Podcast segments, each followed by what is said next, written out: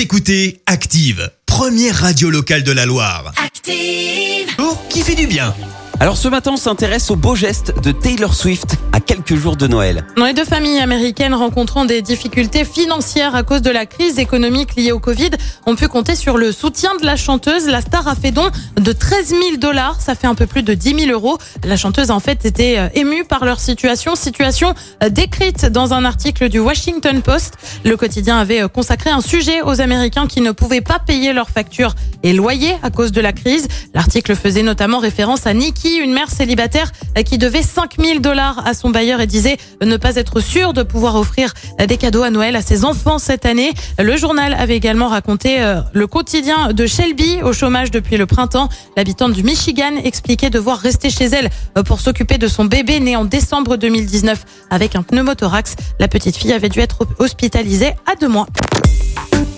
Écoutez Active en HD sur votre smartphone, dans la Loire, la Haute-Loire et partout en France, sur activeradio.com.